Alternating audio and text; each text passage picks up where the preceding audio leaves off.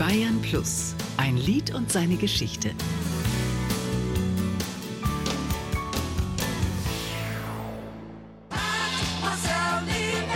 Herbert Hildebrand über seine Erfolgskomposition Mademoiselle Ninette.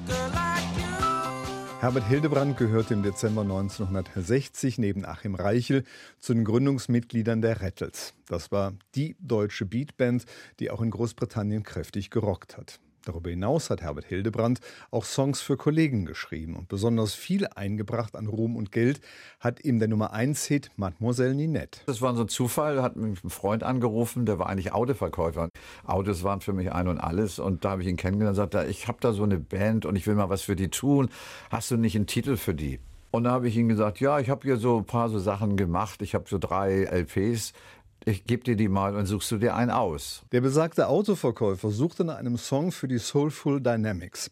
Das war eine Gesangsgruppe aus Liberia. 1969 landete sie in Hamburg und nahm noch im selben Jahr den Titel auf, für den der Autoverkäufer sich entschieden hatte. Und dann kam er, ich würde gerne Mademoiselle Ninette machen. Und dann habe ich nur gedacht, na, das ist ja ein Dummchen.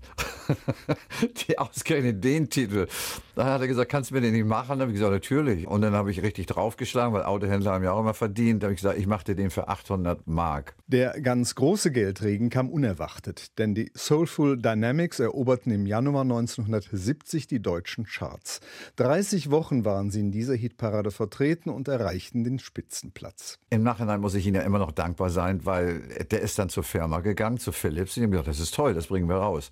Und dann ging das Ding aber ab.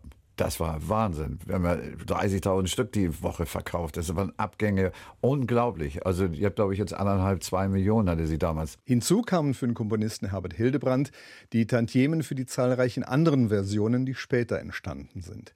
James Last hatte den Hit aufgenommen und eine Version mit Michael Holm kam besonders gut an in Südafrika.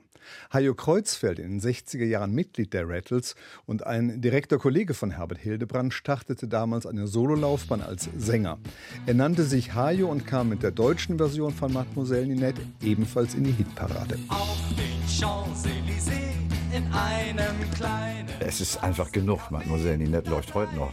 Für die Soulful Dynamics hatte es damals mit ähnlichen Popsongs wie Annabella und Coconuts from Congoville noch ein paar Anschlusstreffer gegeben. Danach war es aber vorbei mit den Hits. Ein Lied und seine Geschichte.